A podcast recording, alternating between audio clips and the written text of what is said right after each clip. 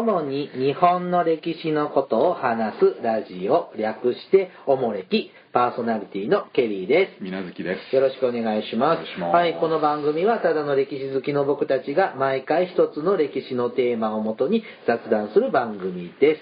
はい。歴史には様々な説や解釈がありますが、うん僕たちはその点にあまりこだわらず、はい適当に雑談をしていきます。はい。また僕たちは学者ではなく素人なので勘違いや思い込みで変な理解をしていることもあります、うん。知らないこともたくさんありますが知ってる範囲で、えー番組を進行していきます。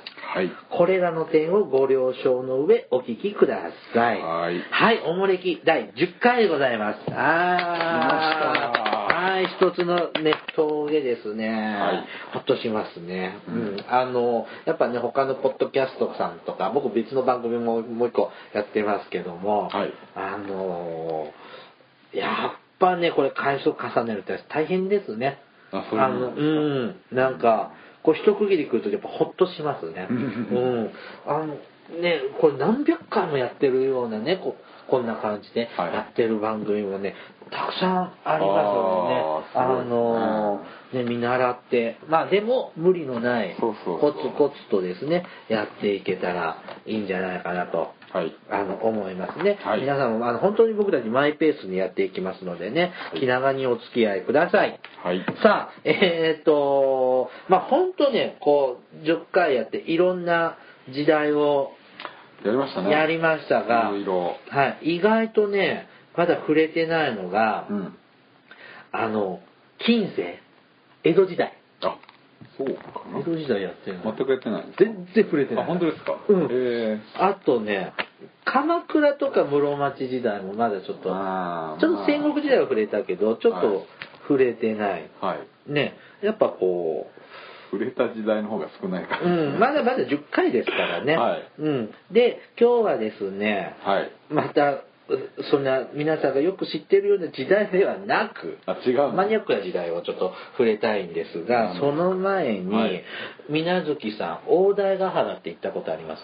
大台ヶ原ね、子供の頃になんか一回行あ、本当です。はい。あの、大台ヶ原は紀伊半島のね、えっ、と、南部の方にある紀伊山地。うんあ、もう山しかないんです。うんうんうんあ あの、奈良県とか三重県南部にまたがる山々の、まあうん一番高いところになるのかな。奈良の南ってことはいかな。うん。えっ、と、で、意外とですね、あの、車で行けるんですよ。そうそうそう。足はそんなに悪くないですね。そうなんですね、ほとんど上まで車で行けて駐車場から、なんていうの遊歩道みたいな三遊歩道ですね。本当に整備されてますから、でそこを、えー、と歩い1時間ぐらい歩いていくと頂上に行けるっていう、はいはい。とてもあの初心者向けなまあコースが、そうですね。あもちろんあのすぐ超上級者向けのコースになってたりするところもたくさんあるんですけども、まあハイキングコース的なのが整備されてるところは、まあまああの僕は基本山登り嫌いなんです。うん。僕はあの重力に反するってことはうんしたくない。うん。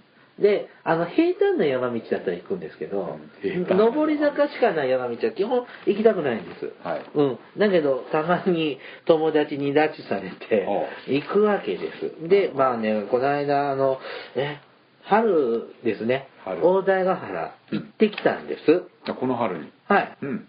半年ぐらい前ですね、収録日的にはね。初めてうん初めてじゃないあ何度も。行って、うん行ってます。で、だから無難なコースってちょっと頭に入ってるんで、あーなるほどなあの絶対ここ、こっちまで入っていくと、帰り絶対、あの、し心筋梗塞を起こすぞみたいな。はい絶対行かない。そこだねっていうこの間も行った時に、はいあの、あっちの谷に降りるコースとかあるわけですよ。はいはいはいで、僕たち、そこ、ひたすら急なほ山道を下って、はい吊り橋があるんです。うはいはいはい。で、そこ、な2、30メーターもね、大したこともないねうん、吊り橋らしくない吊り橋があるんです。うん。で、何これ？こんなにね、急な坂を下っずーっと下っ谷を下って、こんな橋を見るために降りてきたの？で、帰り登らなきゃいけないわけですから、同じような急なやつを延々と登るわけ。うん。死ぬかと。死ぬかと思った。うん、でも一回行ったから僕はケチがつけれるわけで、はいはいはいはい。それで、あのーで、この間行った時「どうする？どうする?」って言ってる集団がいて「はい。やめときなさい死ぬから」って。ほ「うん」って言って「本当に大変だよ」ってはい「しんどいよ」って言ってはい散々忠告してでもやっぱ私たち行ったことないから行きますって言ってその人たちは谷を降りていった。で僕たちは平坦な楽々をして、うんあのスタート地点に帰ってきたんですよ、うん。ああ疲れた疲れたってヘラヘラってさもうげっそりしてね、うん。その谷降りて登ってきた人たち、うん。帰ってきてて、うん。大変だったでしょ？はいって、ほら見ろ！でそんなねあの本当原生林残る大台ヶそう原ですね。なんですけどもそこにね、はい神武天皇のとても大きな銅像が立ってるんですよ。で神武天皇の時代のあの何ですか古墳時代弥生時代わかんないよね。ちょっといつのうん。本当実在の人物かどうかもわかんないんですけどもあの髪型あのあの頃の髪型って水らってやつですね。水ら？水浦っていうんですこの耳みたいなこうね。こう横にねひあのほら九太郎さん鈴木九太郎さんの卑弥呼様みたいな、ねはいはいはい。あんな感じね。ね。なんであの髪型は誰が始めたの？いやーあれもなあれ大陸から来た髪型なんですよいやどうなんですかね。あれじゃないですか。義士和人伝かなんかのそのはい。邪馬台国の記述の中にあったんじゃなかったでしたっけ？あそうなんですか。髪型のキッズで。あ、あでもそんな時代から、うん。でもわかんないですよねだから。でも中国とか朝鮮でもあんな髪型見たことない。ねえ。だいたいこう冠着て上でこううん、ちょんまげですよね。で、あの、ともかく、あの、神武天皇の像が置いてある、本当でっかいんです。で、こいつ建立されたかって見ると、確かに昭和の一桁だったようなああ古い風ですね。に見えたんです。はい。で、本当に数メートル、3メートル、4メートルぐらいの像で、うん。えっ、と、神武天皇ね、まあ、おじさんのか、うん。ね、で、鎧着て、で、えっ、と、大きな弓を持って、うん。弓の上に金の飛びああ金糸ってですね。が、あの、ついてる像なんですよ。で、なんでこんな山奥に、うん。それも今でこそ道路が整備されて、お手が割とお手軽に行けるのに、はいはいはいはいそんな戦前にね、はいはい。あんなもんどうやって持ってきたんだろうと。確かにそうですね思うのもあるしなんでここにあるのかなというとうん。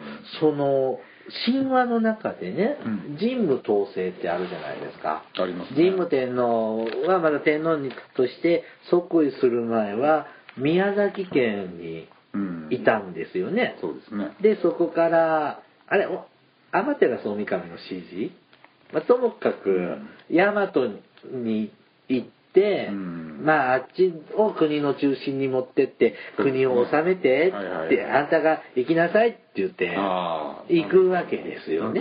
進捗ってですね。うん。ででこうまあちょっとどれぐらいか結構時間かけて、うん。えっ、と豊後水道を登って、はいはい。はい瀬戸内海を通って、うん。えっ、と大阪湾まで来ますよ。はい。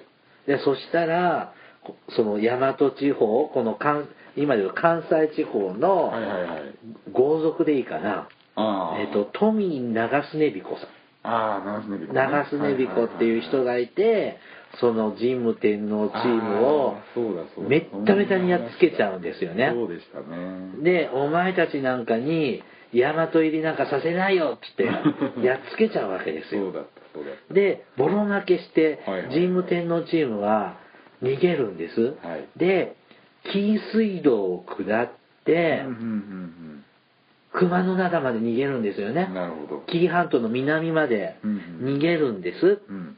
で、まあ、紀伊半島の南部を熊野っていうふうに言うんですよ。ほあれね紀伊半島の南部ね熊野地域っていうんですけど今自動車でご当地ナンバーってあるでしょ？うああうん。今あれで、ね。あの三重県の南部とはい。和歌山県の南部をがあの北室郡南室郡東室郡西室郡っていうエリアなんですよ、うん。昔の郡制度でいうと、うん。であの辺のこと熊野っていうの。だからその室室室地域三重県と和歌山県で連携して熊野ナンバーを作ろうっていう運動があるんだって。なるほどなるほど。まあダメだ今回はダメだったみたいです、はいはいはいあれだってご当地ナンバーで10万人あなんかそうですね。るんですよね。ね、うん、だから県県を越えて和歌山と見えて違う県じゃないですか。それを越えてご当地ナンバーっていうのはなんか珍しいとかっていうふうな話を聞きましたがあそこまで逃げるんですよ。でそこから上陸して、うん。まあ要は裏から。なるほど、ね、表からじゃなく裏からあーなかなか。や大和に入ってこうとするわけですね。作戦ですねでもさうん。そんなねうん。多分時代としたら弥生時代うんまあまあねわかんない頃じゃないですか、あんな時にねその紀伊半島っていうのがあってさうん。大阪から入るのはうん。奈良に入るのは難しいから 裏から入ろうぜってそんな地図あんのかやと思うんですよ。はいはい。でもそれは物語上そういうふうになってますから、うん。ともかく行くわけですね。でともかく熊野上陸します、うん。で熊野って言っても広いんですよ。うん。で上陸してなんか光るのがあるななんだろうって見に行ったら滝があったんですよ。はいはいはいそれが熊野那智大社なんですよ。ああ那智の滝ね。那智の滝はいはいで那智大社なんです。でやっぱその神武天皇がうん。熊野に上陸したっていうのは多分こういよく解釈的に聞くのはやっぱ和歌山県南部うん。だと思うんです。はい。だけど説によるとね三重県のねは錦って町があるんですよ。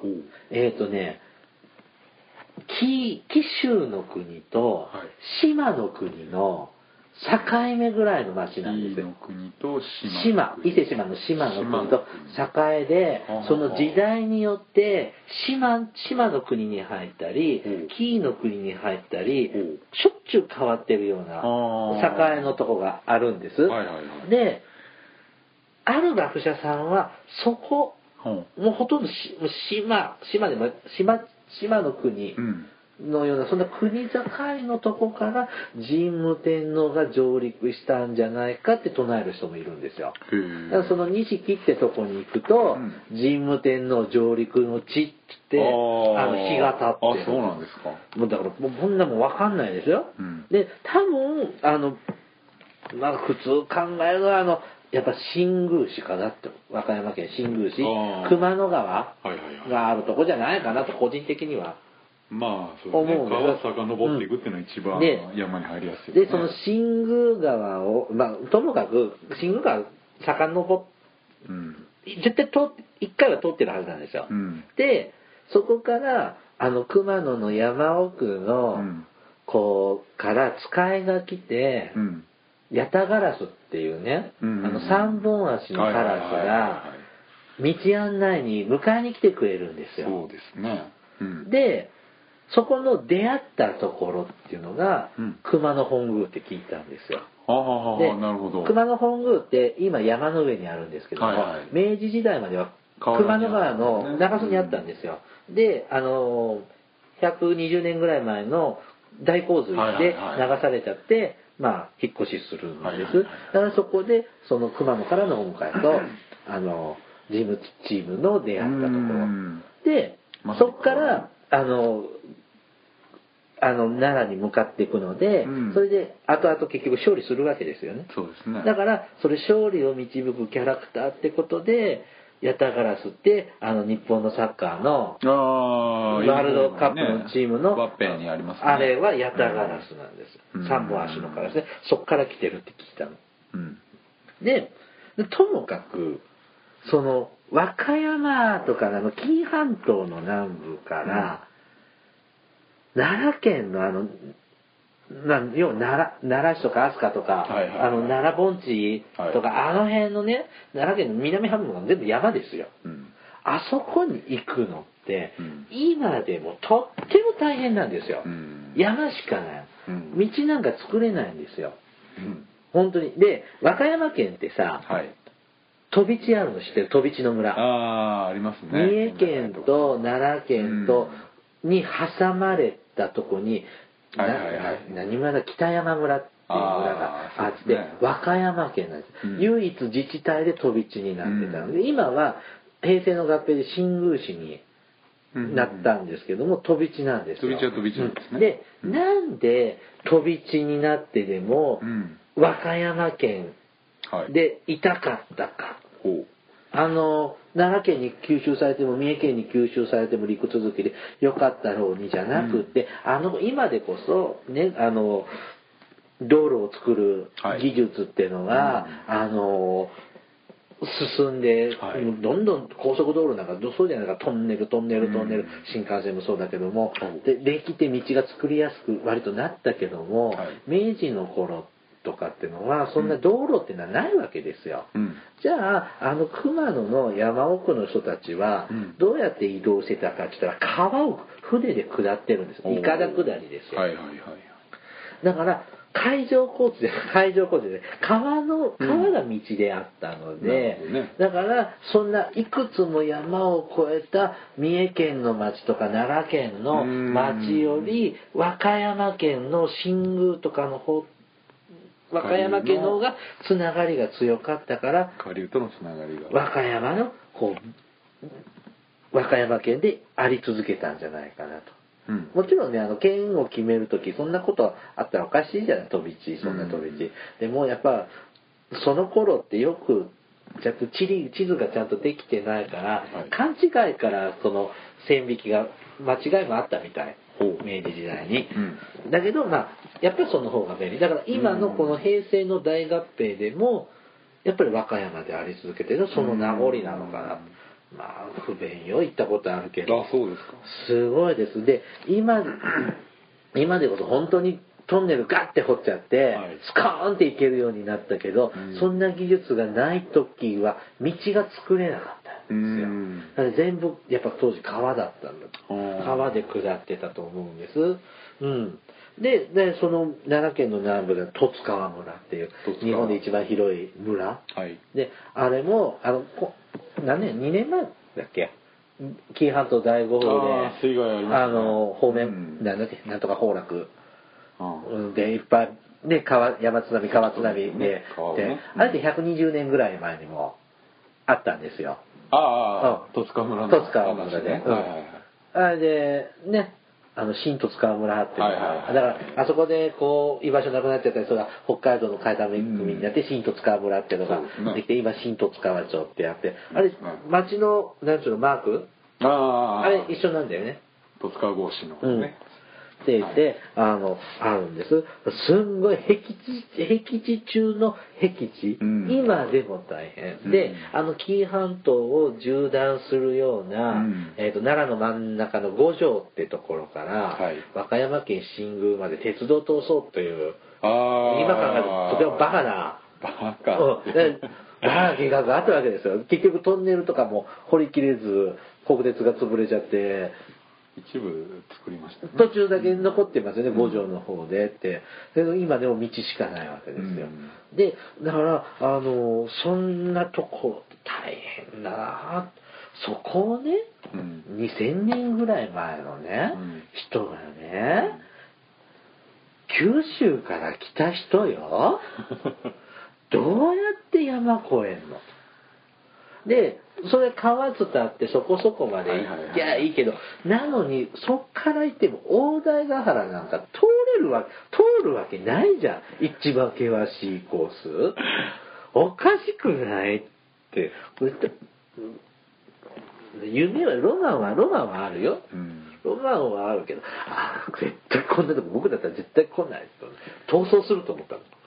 もっとたくましかったんですよ昔の人はそうかね。体力があったんでしょうね。このね、神武天皇の、誰か、誰かが考えた、あの、でも神話ってさ、はい。あの、半分本当のことをうん、当時の権力者が都合のいいように、こう、作ってるっていうのもあると思うし、うん。だから本物のものもあると思うし、まあなんかねうん。下地が。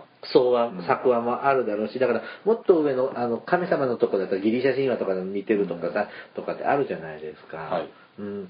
だけど、やっぱりあの、神話、日本の神話でも、うん。やっぱこれこういうの事実だったんだろうなって思うものもあるんです。うん。で、あの、国生み神話ってあるじゃないはいはいはい。イザナギさんとイザナミさんはいが結婚して、うん。ね、で日本列島を生むわけじゃないですか。うん。で話の時に一番最初にヒルコって神さんが生まれるそうですね。女性が先に話しかけちゃったんでって話ですね。まあね子作りの順番がっていうのがあって、とにかくそれその子って障害を持った子だったんですよね。そうですね。流されちゃながで海に流しちゃうっていう場面があるんです。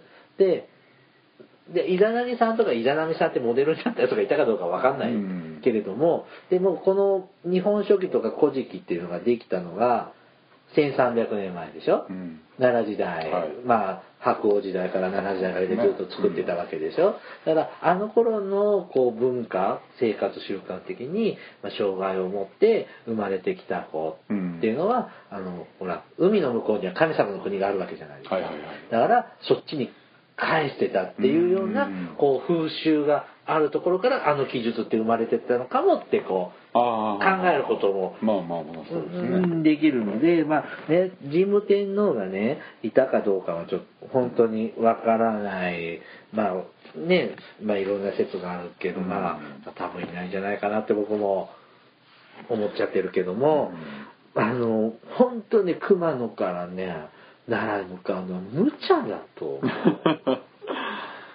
まあ無茶だから作戦として成り立つんじゃないまあね、意表をついて、あ、結局勝っちゃうんだもんね。だから、だからともかく熊野のどっかから上陸して、宇田ってとこに行くわけでしょ？奈良な奈良の宇田っていう、結構山の方ですよね、うん。まだ。そうですね。で、その辺からだんだん町の方に近づいてくるエリアでしょ？はい。で、長曽根彦さんじゃないや、わ長曽根彦さんを結局やってくるのは三輪山の神様と手を組む、うん。助けてくれるんでしょ、うん。でこうっていう大変なこと。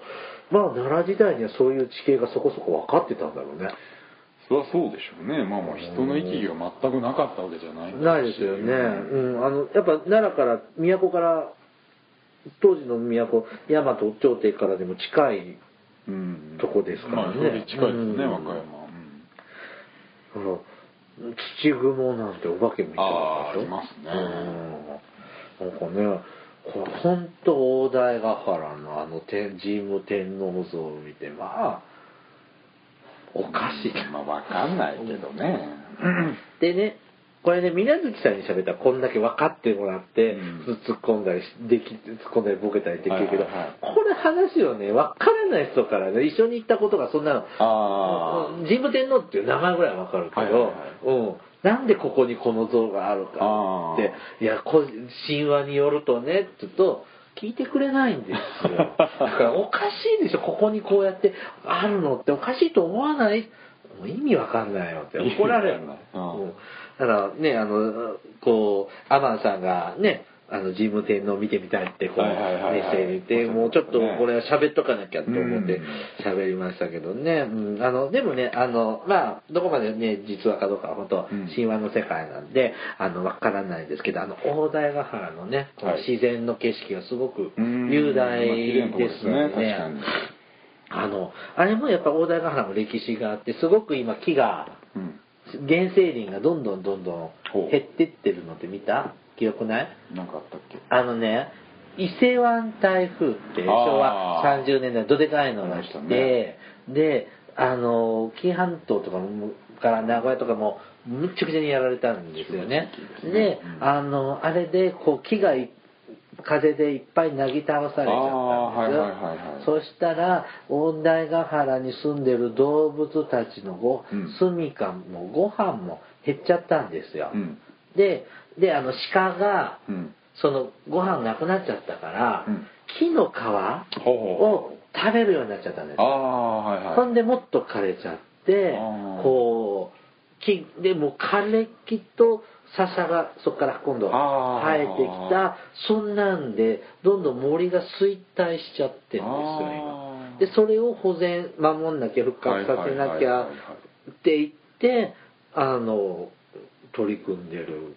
うん。だからその勝手、うん、あの木森に入ったりしちゃダメなんですよあの大台ヶ原のあのよくあるこう木が立っててっていうのはその伊勢湾台風の。台風の影響。あれもう670年。あそうなんだ。昔。あれがずっと昔からあるわけではない。じゃあ昭和時代最近戦後の話なのああなるほど。うん。うん。であの行くと、うん。はい。確かにすごい不思議なだからね僕もねこの間行った時数年ぶりに行ったんですよ、はい。前来た時よりもう一丁枯れてる。あそうですか。ここのこの森の枯れてるところ。うん、普段なかなか見ない景色だからうん。写真とか撮るといい絵だけどもその自然環境的にうん。ねいいいのかな。あそうなんだ、うん。まあ象徴的なね大台ヶ原といえばああいう景色そうそう。正木ヶ原っていうはいはいはい。ところが枯れ木ヶ原なんですけどね、皆さんホームページで見てみてください、はい。もう本当はあの代表的な景色なんですけども、まあそうですよね。うん。良くない景色なんですよ。なるほど。うーん。うん。だからど、うん、あのハイキングとしてはいいのでね、ぜひぜひあのそこそこ好きな方はサバイバルレベルの僕本当推奨しませんけどそれね。ははい。でもこの紀伊山地大台ヶ原とかがあるから、三重県和歌山県、はい。奈良県京都うん。とか、こっから全部水が流れてくるでしょ？なんか京都はちょっと違うかいなや京都あ京都府はまあ京都府はあれ琵琶湖京都市は琵琶湖さんまあか、北のでも鴨鴨鴨川じゃない淀川なんかもあ水系たってる淀川のうん水系はそうですね。京都府の南部は確だかに。全部紀伊水紀伊半島からで、奈良の山。ダムだらけ、でもあのーうちの田舎も何年か前の洪水で大雨でやられたしちょっと最近うん。多いですけどね。あの気をつけてください。違うそんな話ぜひぜひ大台ヶ原も行って自然と神神武天皇でしょ？神武天皇にも会ってきてください。本当立派な銅像ですよね。本当戦前だったら今だったら難しいでしょうねあの時なんか流行るんですよ。なんだっけ？紀元2600年って戦前はいはいありましたねあの時戦にあの神武天皇の銅像とか建てたりまあゆかりの地をあー。ああいう検証検証しようっていうのはまあ流行るんですよ。なるほど。多分それぐらいじゃないですか。そそんな時期でしょ。あ、なるほどね。あでも本当よくあんなところに作ったな。ああまあ当時はとしたら大変な技術でしょうね、うん。今だと本当車で行って、そっからでもね、遊歩道をあ1キロか2キロぐらい運ばな運んだとこ、行ったとこなのよ。うん今だったらヘリか、ヘリコプター。まあまあそうやね今のはヘリででも行けますうん、だから、すっごい違和感のある像なんです。すごい立派でいいんだけどね。うん、ぜひあの、行く、ハイキング好きな方はね、はい大台ヶ原にも行ってみて、神武天皇に会ってみてはいかがでしょうか。はいはい。えー、っと、おもれきでは皆様からの、えーお便りを募集しています。はいお便りは E メールまたは Twitter、ダイレクトメールでお送りください。うんメールアドレスは omoreki2013 アットマーク gmail.com、おもれき2013アットマーク gmail.com です。うんはい。えっ、と、ツイッターもやってます。ツイッターの方のユーザー ID はおもれき2013です。うんはい。はいお腹空いてきた。お腹いっぱい喋った。よく喋りましうん。たはい。あの、秋だから口がもっと動くようになりましたね。ねはい。それじゃあまた次回お会いしましょう。はいさよならさよなら